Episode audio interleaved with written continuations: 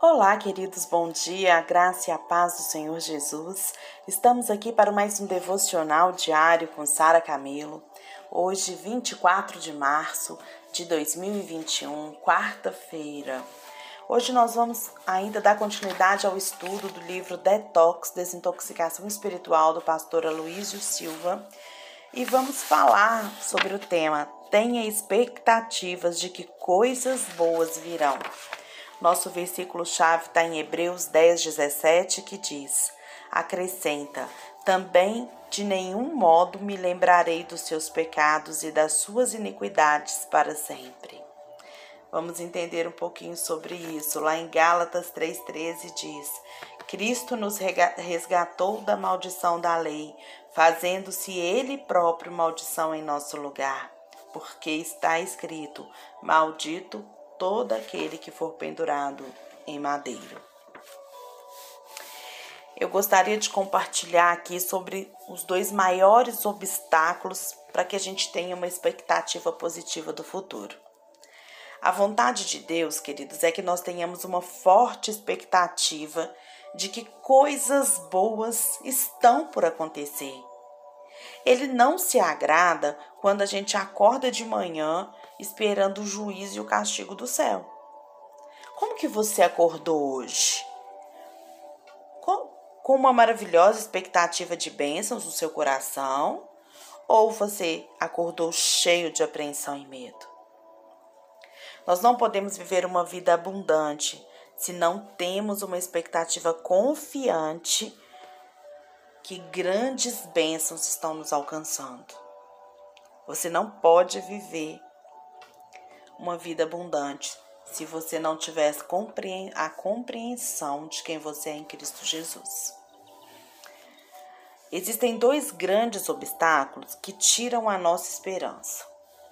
O primeiro deles é a maldição hereditária e o segundo é a semeadura e a colheita. A gente vai ver cada um deles aqui. Hoje nós vamos falar sobre a maldição hereditária. Tem, tem muitos cristãos ainda, tem muitos líderes religiosos, né, que ainda ensinam que a maldição é que é, a maldição hereditária ela acontece na nossa vida. É um ensino de que Deus castiga o pecado dos pais nos filhos e dos filhos nos pais e dos filhos dos filhos. Então presta atenção, ainda ensinam que o pecado prevalece dos pais nos filhos e nos filhos dos filhos. Ou seja, o pecado é passado de geração por geração. Antes que possa, né, ser mal interpretado aqui, a gente precisa afirmar que a maldição hereditária existe sim, tá? Mas somente para aqueles que estão fora de Cristo. Aqueles que estão em Cristo, não há mais a maldição hereditária. Na verdade, não há mais nenhuma maldição, porque a palavra de Deus diz que nós somos nova criação e as coisas antigas se passaram. Lá em 2 Coríntios 5,17, ó. E assim, se alguém está em Cristo, é nova criatura. As coisas antigas já passaram, eis que se fizeram novas. Essas coisas antigas que, se, que passaram, que a palavra diz, elas incluem cada uma das maldições hereditárias que a gente possa ter na nossa vida. O Senhor Jesus, ele já se fez maldição em nosso lugar para que a bênção de Abraão chegasse até nós. Gálatas 3,13, versículo que eu li no início. Olha, Cristo nos resgatou da, da maldição da lei, fazendo-se ele próprio maldição em nosso lugar. Porque está escrito: Maldito todo aquele que for pendurado em, em um madeiro. Apesar disso, muitos irmãos ainda vivem com medo de maldições do passado.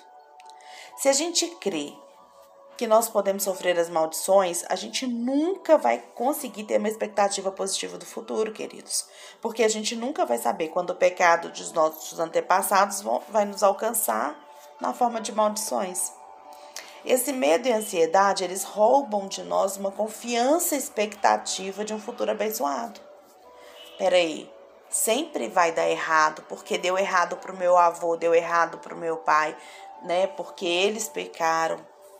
Olha só, em Jeremias 31, é, do verso 29 a 30, diz assim: Naqueles dias já não dirão, os pais comeram uvas verdes e os dentes dos filhos é que se embotaram. Cada um, porém, será morto pela sua iniquidade, e todo homem que comer uvas verdes, os dentes se embotarão.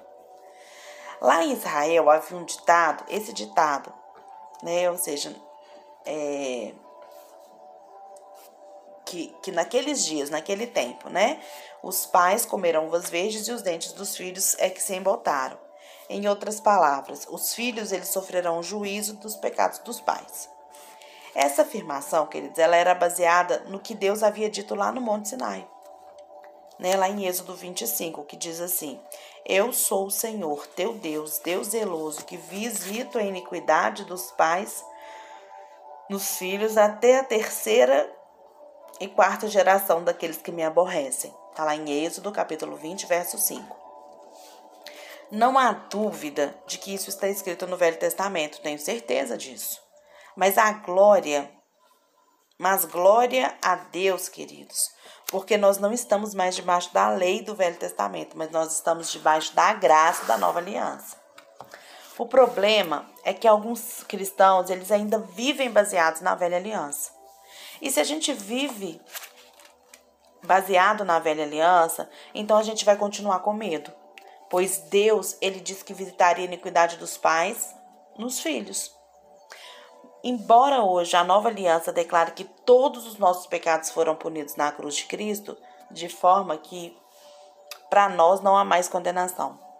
Então, ou seja, muitos cristãos ainda vivem lá achando que a maldição do pai vai prevalecer no filho, porque ainda não conseguem compreender que Jesus já levou sobre si tudo isso, toda a maldição. O Senhor Jesus, ele pagou o preço completo dos nossos pecados, dos pecados dos nossos pais e dos pecados dos pais dos nossos pais. Nós vivemos hoje, queridos, debaixo de uma aliança, na qual Deus declara que, to, que os nossos peca, que dos nossos pecados ele não se lembra mais. Hebreus que eu li também, Hebreus 8, 10, do, é, de, Hebreus 10, 17. Acrescenta também, de nenhum modo que lembrarei. Acrescenta também, de modo nenhum, de nenhum modo me lembrarei dos seus pecados e das suas iniquidades para sempre. Tá? Depois você lê lá também Hebreus 8, de 10 a 12.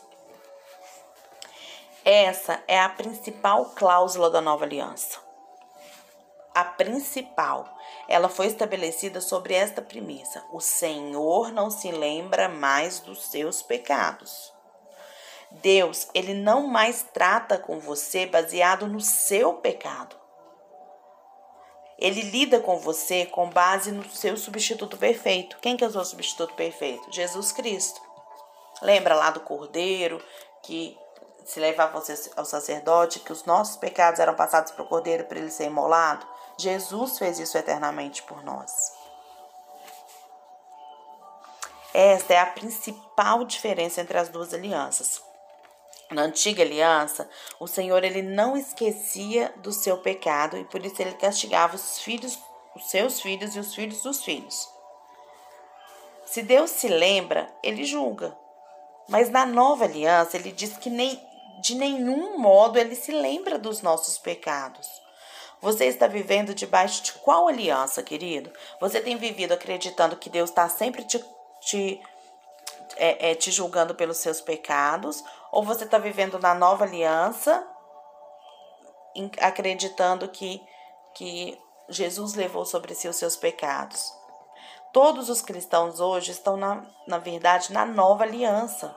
Mas, infelizmente, muitos ainda vivem com uma mentalidade da velha aliança.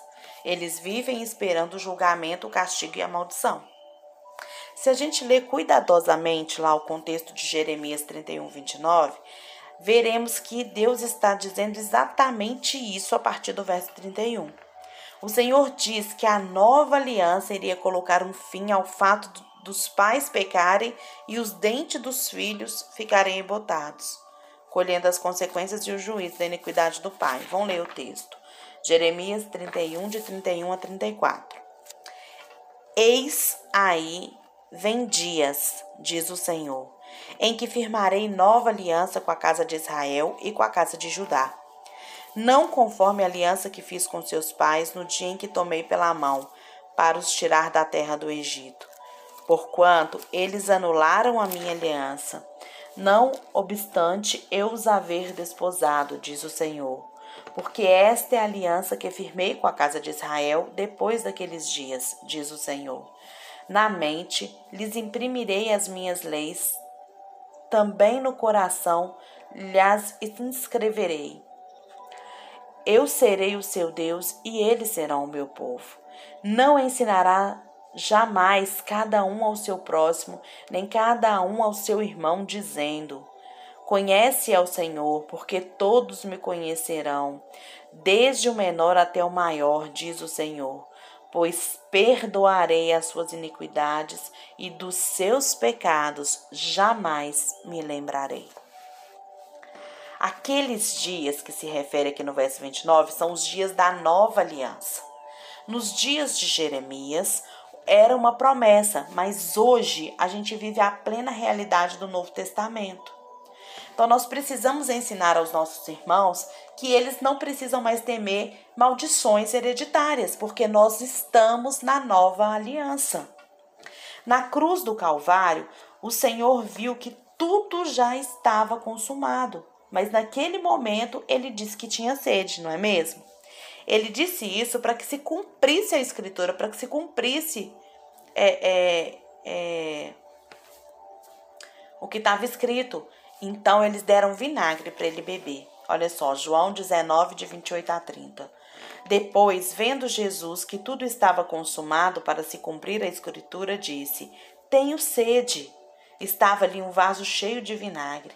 Embeberam um de vinagre uma esponja e fixando-a num caniço de sopo, lhes chegaram à boca. Quando, pois, Jesus tomou o vinagre, disse: Está consumado, e inclinando a cabeça, rendeu o espírito. A profecia de Jeremias aqui fala de uvas verdes que embotam os dentes, e na cruz deram o que para Jesus? Vinagre que também embota os dentes. Ao beber o vinagre, ele estava cumprindo a profecia de Jeremias 31. Quando bebeu do vinagre, ele tomou sobre si a maldição que pertencia aos filhos por causa do pecado dos pais. Ele tinha sede da nossa libertação, da nossa liberdade. Ele tinha sede de nos libertar da maldição dos nossos antepassados. Então, queridos, não há para aqueles que estão em Cristo Jesus, não há pecado hereditário, maldição hereditária. Vamos nos livrar disso, porque se a gente acreditar que o pecado do meu pai ou do meu avô pode vir até a quarta geração, pode vir sobre a minha vida, eu não vou conseguir ter expectativa de dias melhores. Vocês concordam? Porque eu vou ficar pensando que sempre vai chegar essa maldição. E foi o que aconteceu lá. O povo de Israel, ele vivia sempre esperando pela maldição na vida deles. Por quê? Porque alguém poderia ter pecado. Alguém poderia ter feito alguma coisa. Mas nós não vivemos mais nesse tempo. Todo pecado para aquele que está em Cristo Jesus, ele foi levado por Jesus. E hoje a gente vive a redenção em Cristo. Hoje a gente vive o amor em Cristo. Hoje a gente vive as bênçãos em Cristo Jesus e não mais algo que foi passado. Quando eu reconheço em Jesus o meu suficiente é, pessoal e suficiente Salvador, Gente, eu estou me tornando uma nova criatura. Eis que tudo se fez novo. Então, como que eu posso ficar acreditando na maldição que foi feita pelos meus bisavós e pelas pessoas? Essa maldição existe? Ela existe sim, mas só para aquele que não está em Cristo, só para aquele que ainda não reconheceu em Cristo o seu suficiente Salvador. Se você coloca em Cristo a sua esperança de salvação e pela fé você recebe a salvação na sua vida, isso já era. Isso já era. Eu não vivo mais essa maldição. Isso não pode prevalecer no nosso coração, porque senão nós estamos anulando a obra de Cristo.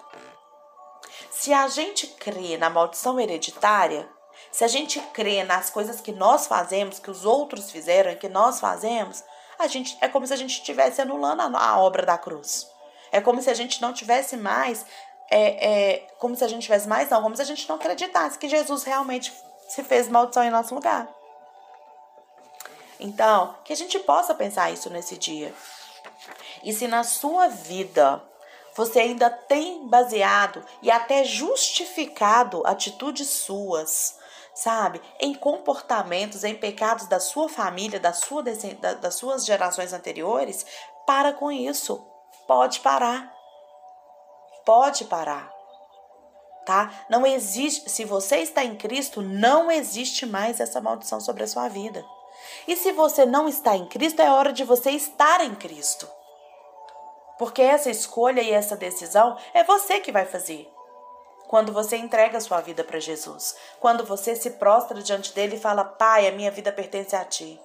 Eu reconheço Jesus como meu único e suficiente Salvador. Eu creio que Ele é o Filho de Deus que veio a essa terra, que se fez homem e que é, é, morreu em meu lugar, mas que ressuscitou ao terceiro dia e está sentado à direita do Pai. É esse Cristo que nós cremos. E se nós acreditamos, e se nós confessamos esse Cristo, se nós confessamos, a Bíblia diz que se no nosso coração a gente crê e com a nossa boca a gente confessar, nós seremos salvos. Então, qual é a forma de reconciliação sua com Deus? Quando você confessa Cristo como seu suficiente Salvador, quando você crê no seu coração nessa verdade. Não perca mais tempo. Se você não tem Jesus, como se você ainda não consegue entender Jesus como seu suficiente Salvador, faça isso. E pare de viver por aquilo que outros fizeram e viva agora a sua nova história, como né, tá lá em, em, em 2 Coríntios 5,17. E assim, se alguém está em Cristo, é nova criatura. As coisas antigas já passaram e eis que se fizeram novas. Se você está em Cristo, não existe maldição hereditária sobre a sua vida. Pare de viver como se houvesse. Escreva a sua nova história. Que Deus te abençoe nesse dia, que o Senhor venha trazer entendimento e revelação ao seu coração a respeito desse assunto e que você viva o melhor de Deus. Em nome de Jesus. Amém.